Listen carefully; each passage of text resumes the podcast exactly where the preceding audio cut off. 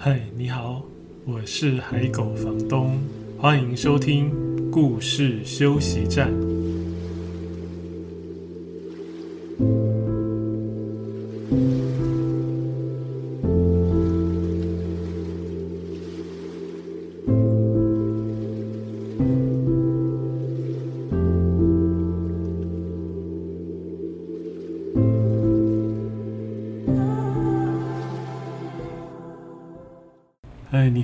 是海狗房东。你现在收听的是故事休息站 Podcast 节目的第十三集。今天这一集跟上次的第十二集隔了很长一段时间，真是不好意思。如果你有固定在收听，然后你会 每个礼拜期待的话，真的是非常的不好意思。那这一集呢，我想跟各位分享，就是绝对不能。用电子书的形式来看的绘本，这样讲好像有点冗长，就是不适合做成电子书的绘本。好了，你有读电子书的习惯吗？就是用各种电子书的阅读器来阅读的习惯吗？呃，因为我自己没有用阅读器在看电子书，我都是还是习惯看纸本书，就是一定要实际拿到书，不管任何书。所以，呃，我很好奇，因为刚好。前上个礼拜吧，就是我的呃一本文字书绘本教养地图，孩子需要的绘本一百八十选这一本，在今年有增订版，就是因应那个一零八课纲的十九大教育议题，我又多选了四百五十本书，所以上个礼拜就是电子书上架的。然后我就在想，现在看电子书的人多吗？因为我自己前一阵子有一点动摇，就是有一点动念想要买那个电子书的阅读器。主要有几个原因，一个就是我的那个书柜的空间已经 完全不够了，所以我现在有很多书是堆在书柜上面，或者是各个有桌面的地方，几乎都堆着一叠一叠的书，连我的床头柜旁边。也堆了三大叠的书，非常的高，有点可怕。我常在想，如果地震真的很大的话，那个书掉下来真的是很像砖块。所以这是一个原因。然后另外一个原因是，有时候外出想要带个书看，有些书真的有点重，你可能真的看到一半，你真的很想把它也带着看，但是好重啊。那有些书如果它的封面设计啊，或者是没有什么设计的特色的话，文字书啦，我会觉得好像用电子书的形式来阅读，好像也不错，也方便携带。好，总之你有阅读电子书的习惯吗？我因为自己有电子书上架嘛，然后也因为刚才几个原因，我在想要不要开始买阅读器，我就在想这个问题，然后就想到绘本，绘本这个阅读的形式。或者这个出版的形式，好像就没有那么适合用电子书来阅读。当然，有一些绘本还是有上架电子书。那我今天就想来跟各位介绍几本，你非得拿到实体书阅读才会特别有感觉的绘本。呃，有一些书是因为特别有挖洞啊这样的设计。你如果是看电子书，那个洞你就摸不到了。那 比如说。呃，很多小宝宝第一本会看的书都是艾瑞卡尔的那个《好饿的毛毛虫》，对不对？《好饿的毛毛虫》里面有挖洞的设计，就是毛毛虫吃了，比如说我现在记得好像星期一吃了一颗苹果，星期二吃了两颗草莓吗？哦，就是星期三就吃了三个某种东西，然后。它上面呢，比如说它吃了一颗苹果，那那一颗苹果上面就有一个圆圆的洞，就好像是毛毛虫咬过一口，或者是吃到穿过去那个样子。所以那个挖洞对小 baby 来说，他在听故事的时候，或是幼儿的他在听故事的时候，他就可以用手指头去摸啊，就会有触感，对不对？然后那就感觉好像真的被毛毛虫咬过一口的感觉。那像这样的书有挖洞的设计，嗯，你电子书就没有办法表现出来啊，因为你电子书不管你是用电脑看，或者是有特别的阅读器来看，它就就是等于是平板，就像手机一样的面板，你你摸是都是平的，都是光滑的。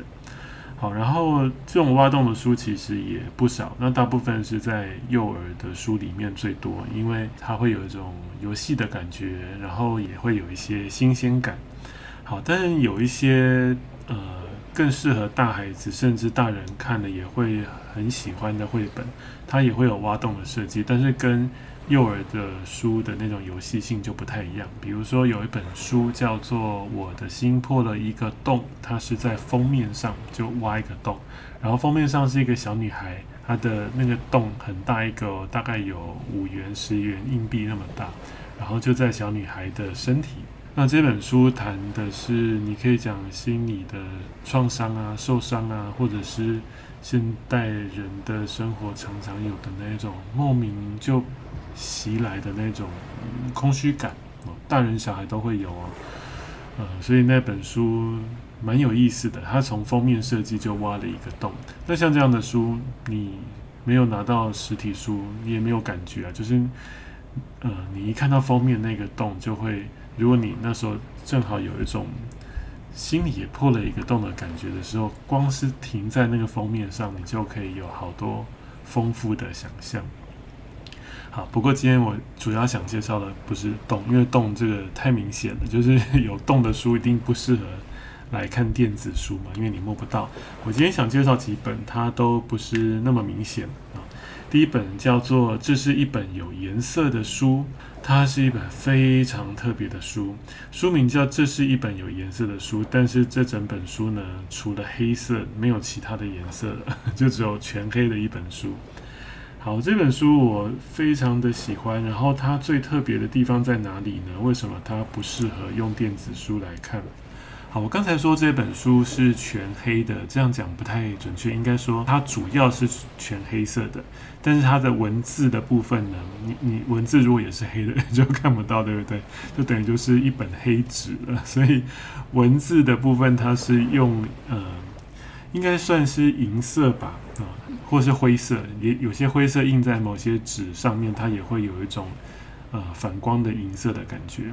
好，所以这本书它主体是黑色，然后里面的文字是呃银灰色。那它的图怎么表现呢？它的图每一页都有图哦，那，但是它的图一样是黑色，可是它的图上面呢，它有用呃局部上光，就是有点像上了一层塑胶膜这样，把图画表现出来。所以你拿某一些角度的时候，那个图就会发光，嗯，就亮亮的，就可以看得到。那或者是你用手去摸的时候，你也摸得出来。比如说，呃，第一页的图，它是被风吹的到处飞的羽毛，细细的羽毛哦，很像是小鸟或者鸭子的那个羽绒，很细的羽毛。然后它就在这边上光，所以。你如果用手指头摸，你就可以摸得到那个羽毛的轮廓啊。当然，触感跟真实的羽毛是不同，但是你可以摸得到那个羽毛的轮廓。那再加上你听这个书的文字的时候，你就会确实知道它是羽毛。那这本书还有个更特别的地方，它你非得拿到实体书看的原因是，它的每一页的文字都配有点字，所以这个是盲人也可以看的书。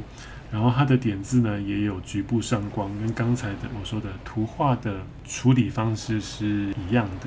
这本书呢，有一个呃小主角，但是他都没有出现啊。他这个主角感觉就是应该就是一个盲眼人啊，他没有办法看见啊。他叫汤马士，所以呢，每一页都是这个叫做汤马士的人或者小朋友，他想象的颜色是什么样？那因为如果呃是盲人的话，你没有办法辨别颜色嘛，是看不到颜色的。他这本书呢，最好玩的就是这个小主角啊，这个汤马士，他会用不同的东西、气味去形容他感觉到的颜色。比如说，第一页的文字是这样写的：汤马士说，黄色尝起来像芥末一样辣辣的，又像小鸡的羽毛软软的。所以这一页的呃图，我刚刚讲的是羽毛嘛，然后又局部上光，你就可以摸摸得到那个羽毛的轮廓，呃，然后接下来下一页呢，它的图案是草莓，然后你就可以摸得到草莓。那文字是写说红色啊，这一页是要讲红色哦，红色和草莓一样酸酸的，又像西瓜一样甜甜的。但是当它出现在擦伤的膝盖上，会很痛。所以你看到、这一页有味觉，对不对？有酸的，然后有甜的，然后有触觉，就是痛是一种触觉嘛。所以他用味觉，然后用触觉来形容颜色。因为这个故事里的这个汤玛士他是眼睛看不到的孩子，然后他就用这些感其他的感受来呃连接他对颜色的想象。我想也是，应该是，比如说他在吃草莓的时候，他会问说：“诶，草莓是什么颜色？”那有人可能跟他说是红色，然后他吃的那颗草莓或许特别的酸，所以他就想着：“哦，那红色会是酸酸的。”那也许他有时候吃西瓜，也问了说：“那西瓜是什么颜色？”那也许有人跟他说：“西瓜里面哈，里面是红色的。”那他吃的哇，好甜哦！所以这一次他就觉得红色是甜甜的。然后，也许他流血的时候，他说：“那血是什么颜色？”一定有人跟他说：“血是红色的。”啊，所以他会觉得说：“哦，那如果红色是留在你膝盖上的擦伤，那就会很痛哦。”好，然后接下来每一页都是这样，他就是呃，每一页都会讲一个颜色，然后都用一些不同的感受去形容他对那个颜色的想象，然后就会有。反光的图有上局部上光的图，你可以摸得到，然后还有点字。所以你说像这样的一本书，你怎么可能读电子书呢？你如果读电子书，你就绝对摸不到它，对不对？然后也看不到那个局部上光的这些图反光的那个感觉。好，这是一本非常特别的书哦，叫做这是一本有颜色的书。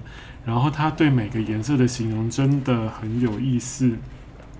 然后这本书的最后呢，因为我刚才讲它有每一页的文字，它都有加上点字，对不对？而且它的点字也是有浮凸出来的，所以你是可以确实摸得到。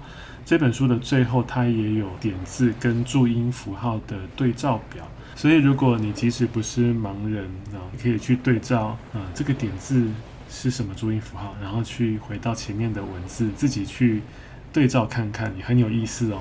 这是第一本跟各位分享的，这是一本有颜色的书，确实没有办法用电子书来看吧。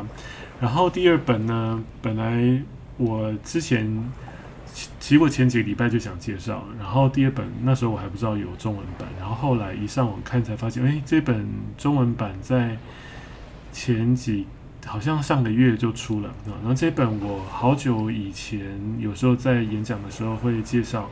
很多人都很喜欢，然后我知道有些人特别在呃外文书店或者是直接跟国外买，然后这本书有中文版的，中文版就叫《解救动物》，诶，还是拯救动物？我等一下确定之后会在节目的说明上给各位正确的书名啊。这本叫《Animal Rescue》，然后这个作者 Patrick George 他的书都很特别，他的书常常都会放里面会穿插着赛璐璐片，就有一点像是。很薄的塑胶薄片，然后那个赛璐璐片是透明的，它透明的赛璐璐片上会印着某些图案，然后那个透明的那个赛璐璐片的那一页还没有翻过去的时候，上面印的图案是压在呃右边那一页，但是当你要翻到下一页把赛璐璐片翻过去，它是不是就到左边去了？然后那个。透明胶片上面印的图案就会跑到左边那一页上去，所以很有趣哦。这本叫《解救动物》，那他就利用这个有印上图案的塞璐璐片，让你在翻页之间，你好像就拯救了那些动物。比如说第一页哦，对，这本是一本完全没有文字的书，除了书名啊、有文字之外，呃，里面的那一页呢完全没有文字哦，它就很像是。你可以把它当做一个玩具，或者你可以把它当成一个 iPad，因为你在翻那个透明的赛璐璐片的时候，那个图案的变化好像是你可以操作的一个一个游戏机。好，第一页呢，它就是呃，因为绘本我们打开会有左右两页嘛，哈，左右两页中间夹了一个赛璐璐片。那我先跟各位说，赛璐璐片上面是印着一只看起来像是趴着的老虎。好，然后左边的那一页呢，我们会看到一个老虎的屁股的后端，然后还有它的尾巴，然后是在自然的环境里，有叶子落下来，然后有一个看起来好像是红红的东西也从上面飘下来。如果还没有翻过去的时候，你会觉得那可能像是蝴蝶，或者是像是蜻蜓，或者是豆娘那样的昆虫。那个红红的部分呢，很像是它的翅膀，然后下面有一个黑色的弧线。那右边那一页，因为现在它压着那个透明的赛璐璐片啊，老虎趴在那边。底下的那一页呢，是一个客厅的室内的房子里面室内客厅的场景，然后有一个人坐在沙发上。然后那个老虎趴着的样子，在地上看起来就好像是虎皮的地毯，感觉很可怜，对不对？老虎被扒了皮做成地毯。可是最神奇的就是，当你把这个透明的印着趴着的姿势的老虎的这个赛璐璐片翻过来的时候，啊，那个老虎的嘴巴刚好就压在刚才我说的那个红色的，像是豆娘的翅膀的。呃，那个图案上，所以呢，在这一页看起来就是有一只小老虎从树上跳下来，然后呢，那个呃，刚才那个豆娘的翅膀看起来就好像是它的嘴巴跟吐出来的舌头，红红的舌头，本来是红红的翅膀，变成老虎红红的舌头，所以当它翻过来这一页，这只老虎感觉就是活过来了，而且。回到大自然里面，它还很开心的在大自然里面游戏。然后右边的那一页，因为本来压着赛璐璐片的那个图案被翻走了，所以那个客厅里面的地上呢，就只剩下一张白色的地毯，没有老虎了。所以感觉好像是我们读者救了那一个动物，对不对？好，然后下一页呢？诶，这样说明大家听听得出来吗？因为广播有一个有一个有一个这个叫什么？有一个。困难的地方就是没有办法让听众马上看到图像嘛。我之前有人跟我反映，当然之前选的书大部分都比较没有这个问题，但是这本因为真的很特别，希望刚才那样说明是大概可以猜得出来的。然后下一页是大象，赛璐璐片上印的大象看起来是在马戏团里表演的，很辛苦的大象。可是当你翻过那个赛璐璐片，它压到另外一页上面的时候，哇，那一只大象它相对前面那个。更大只的大象，它就是小象哦，然后变成它是，呃，用它的鼻子牵着前面那只象妈妈的尾巴的小象，然后在夕阳下好像要走回家。那马戏团的表演台上就空荡荡的，感觉你就解救了这一只小象。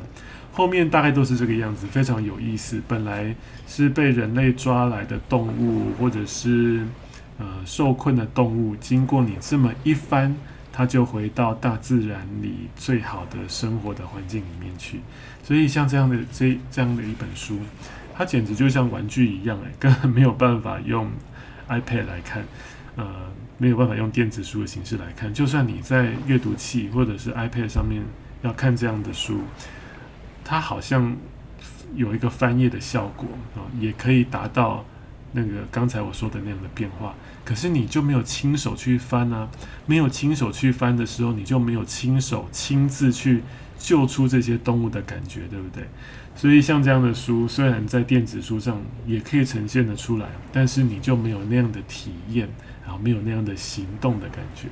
这是第二本跟大家分享的书，叫做《Animal Rescue》，然后中文是拯救动物或者是解救动物。准确的中文书名我会写在节目的说明里面。好，第三本书呢？第三本书叫《如果你想盖树屋》，这本书是我翻译的。那如果你想盖树屋，这本书其实老实说，你要看电子书也是没有太大的问题的，因为它没有挖洞的设计，然后它也没有像刚才那一本那么特别，是有赛璐璐片的。这个好像你要参与的行动的设计，也没有那个这是一本有颜色的书那样有点字或者是局部上光的设计，在那一页它没有任何这样的设计，它就是很正常印刷的图画书。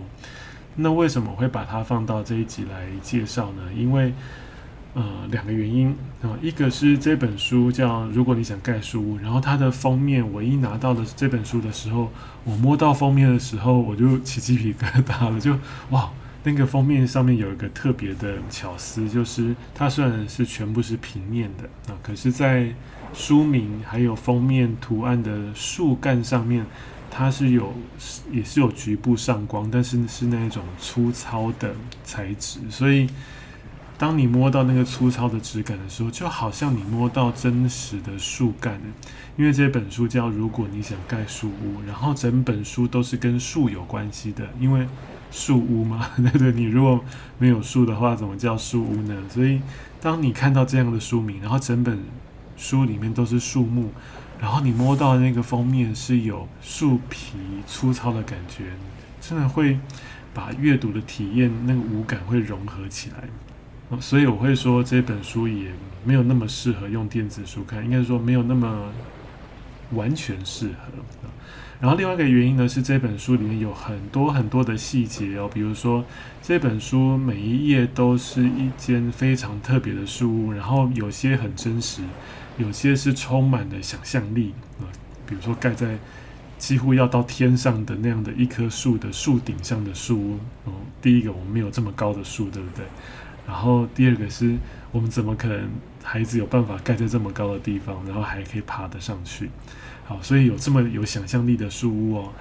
再来就是每一页呢，它都有很多的小孩。我之前看画家被采访的时候呢，他有透露说这本书有。两百零五个小孩还是两百五十个小孩？应该是两百零五个啊，两百零五个小孩。然后每个小孩都长得不一样哦，所以我在翻译的时候，我其实有试图就是去找看看有没有一模一样的小孩。但是有些长得很像，可是其实不是。两百零五个都是不同的小孩，真的是超厉害的。所以它虽然里面的这些小小的角色没有像。寻找威力那样的游戏的图画书那么细，那么密密麻麻。可是那些小小孩也各自有各自的表情，然后彼此之间呢也有一些很可爱的小互动。那这些小小的图，你如果用电子书来看的话，荧幕那么小。其实看不太清楚，那就没有办法享受这本书的细节啊。这本书最有趣的就是这些细节，然后这本书的文字也很美。我想要念几页给各位听。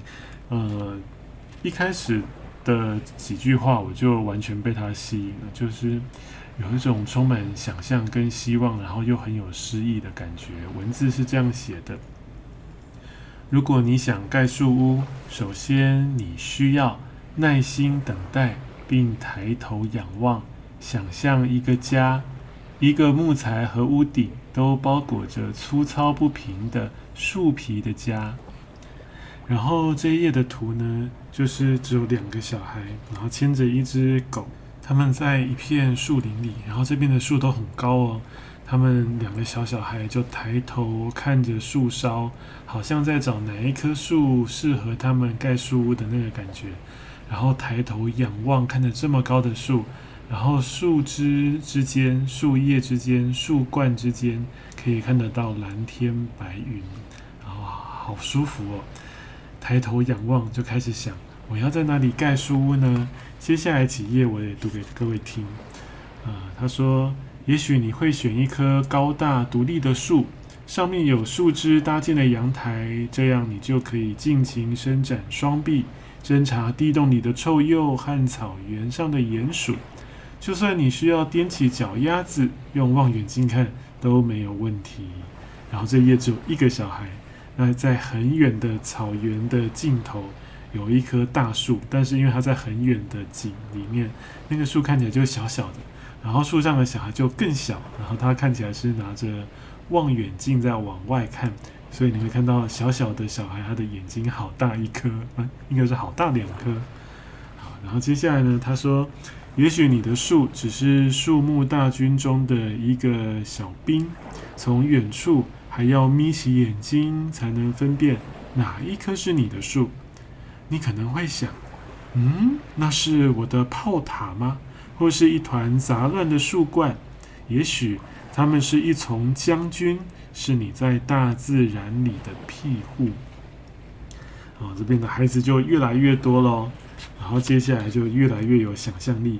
下一页的树呢，是一棵非常高、非常粗壮的树，然后这些小朋友真的是太厉害了，他们盖的树屋是有环着这个树爬上去的阶梯跟走道，然后最后上面是啊环绕着这一棵树三百六十度的树屋哦。这一页的文字就很简单，然后很美。他说，无论是一棵树或一整片树林，你的树最好长得够高，你才能近距离观察斑驳的阳光。一开始，先画设计图啊，这边还开始要教小朋友，看起来是教了，但是其实这本不是一本教你怎么盖书屋的工具书，但是它还是煞有其事的，好像告诉你你要怎么开始盖书屋呢？啊，这一页还是说，一开始先画设计图，还要准备一支锤子、一把钉子和一把锯子，别忘了戴上一顶坚固的帽子。接着，该固定的固定，该拴紧的拴紧。用木桩撑起木板，架高梯子往上爬。然后这些页里面的小朋友都很专业哦，然后还有工头戴着安全帽，然后指挥大家工作。然后他这本书的图非常有意思，就是虽然文字很美，很有想象力，可是图里面更多细节可以看。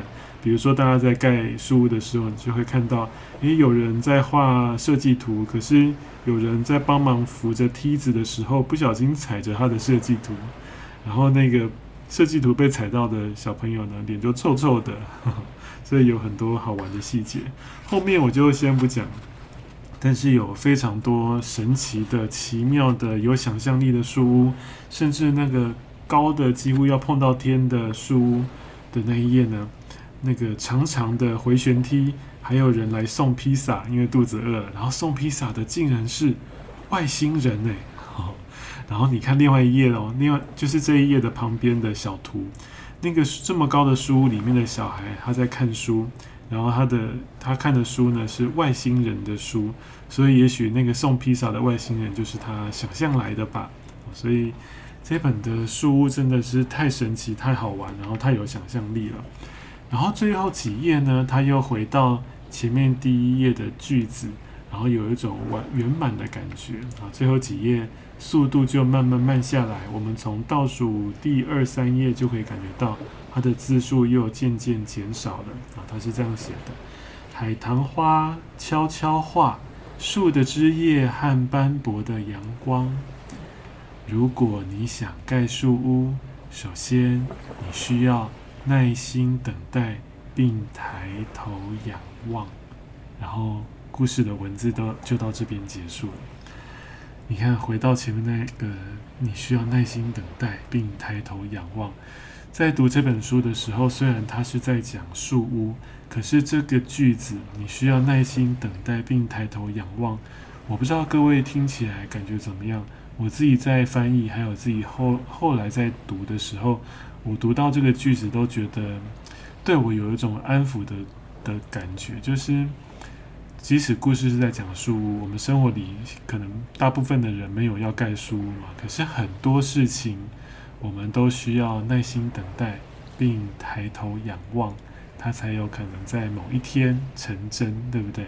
然后这一页的图呢，很有意思哦，它就回到现实城市里的公寓里面啊，应该是说。公寓外面啊，有顶楼，还有走廊，然后有几个小孩看起来有点无聊的样子，然后趴在地上用粉笔画地上，然后守着一个盆栽，那个盆栽的植物才刚刚发芽没有多久，还小小短短的一株植物，所以看起来他们只是在想象他们的树屋可能会有各种的模样，对不对？才刚刚开始要种树，好，那这一页更有意思的是。呃，里面的各家门口的，或是顶楼放的东西、晒的衣服啊，或者是里面的狗或者是鸟，你在前面的每一页树屋的场景，都可以找得到跟这一页的某一个物件或动物连接的地方。也就是说，在最后这一页出现的东西，几乎都会在前面某一页出现，所以你还可以。玩找找看的游戏，对不对？前后对照，找找看有什么线索是在最后这一页有出现的。所以像这样的一本书呢，你怎么用电子书来看？因为你要翻来翻去，翻来翻去，前前后后的对照啊，电子书的档案应该很难这样快速的翻阅咯。好，这是要跟各位推荐的第三本书。然后，如果你有买这本书的话，你也可以看一下它的蝴蝶页哦。前后的蝴蝶页有更多的树屋，然后那些树屋看起来就是比较简单的、比较容易达成的，甚至是用很多雨伞堆在一起，很像一个秘密基地的，这样也可以称作某一种树屋。那蝴蝶叶的这些树屋呢，是。画家他在画这本书的时候，他上网征求，就是跟他的读者询问说：“诶，你们有小时候有盖过书吗？你们的书是长什么样子？”所以就有人寄照片给他，然后或是有人写信给他，告诉他说：“啊，他们曾经盖过什么书，即使是简单的像那个雨伞叠起来的书，也都跟他分享。”所以他就把他。选了一些画在蝴蝶页上面，所以如果你有这本书的话，蝴蝶页也有很好玩的东西可以看哦。这是今天跟各位分享的三本，就是没有办法用电子书好好享受的绘本。我想大部分的绘本还是比较适合实际拿着书看，感觉会特别不同。然后拿着书看还有什么好处呢？是电子书做不到的，就是味道。我不知道各位怎么样。对我比较熟悉的朋友都知道，我很喜欢闻书的味道，所以我当我拿到一本书，我很常拿起来闻，就是闻闻看，每一本书的味道都不同哦。我刚才有闻了我今天介绍的三本书，这三本书我闻起来味道都是完全不同的，但是它们是什么味道呢？你就要自己去找书来闻闻看哦。然后书的味道，除了是来自于它的纸张啊，或者是印刷的油墨不同，也会有不同的味道。然后像刚才那一本《解救动物》，它中间我说有像塑胶的那个薄片的赛璐璐片，它也会有它的气味嘛，所以那本书就会有更不同的味道。那除了它本身纸张或油墨的味道之外，可能还有拿的人手上留下来的味道啊，比如说，我不知道现在小朋友还会不会擦那个婴儿爽身粉。如果常常是睡前读绘本的亲子呢，也许小朋友才刚刚擦完爽身粉，所以每天晚上你如果都固定点播某一本，然后那一本可能就是会有爽身粉的味道。诶，那也许孩子长大了，你再拿起那一本，闻到那个气味的时候，你就会想到啊。小时候都是，啊、洗完澡睡觉前，爸爸或妈妈或阿公或阿嬷，或者是某一个人爱你的人、照顾你的人，然后还会拿起这本书，刚刚帮你擦完爽身粉，然后就拿着这本书，所以这本书就有那个爽身粉的味道。当你闻到这个气味的时候，好像就回到那个当下的片刻。所以这个是读实体书。呃，跟电子书很不一样的地方吧，我想。好，这是今天跟各位分享的，希望各位会喜欢。如果你喜欢今天的节目，欢迎分享给可能有兴趣的朋友。那有任何建议或是想要告诉我的话，也都可以在脸书社团上面留言告诉我哦。要请先记得加入这个节目的脸书社团，名称是海狗房东的故事休息站。另外，也欢迎追踪海狗房东的脸书专业和 Instagram，只要输入“海狗房东”，你就可以找得到。在这些版面，我也会另外推荐分享更多好听的故事，还有绘本作品。在这一集的故事休息站节目里面，你有得到一点点休息的感觉吗？谢谢你今天的收听，我们下一集再见。Thank you.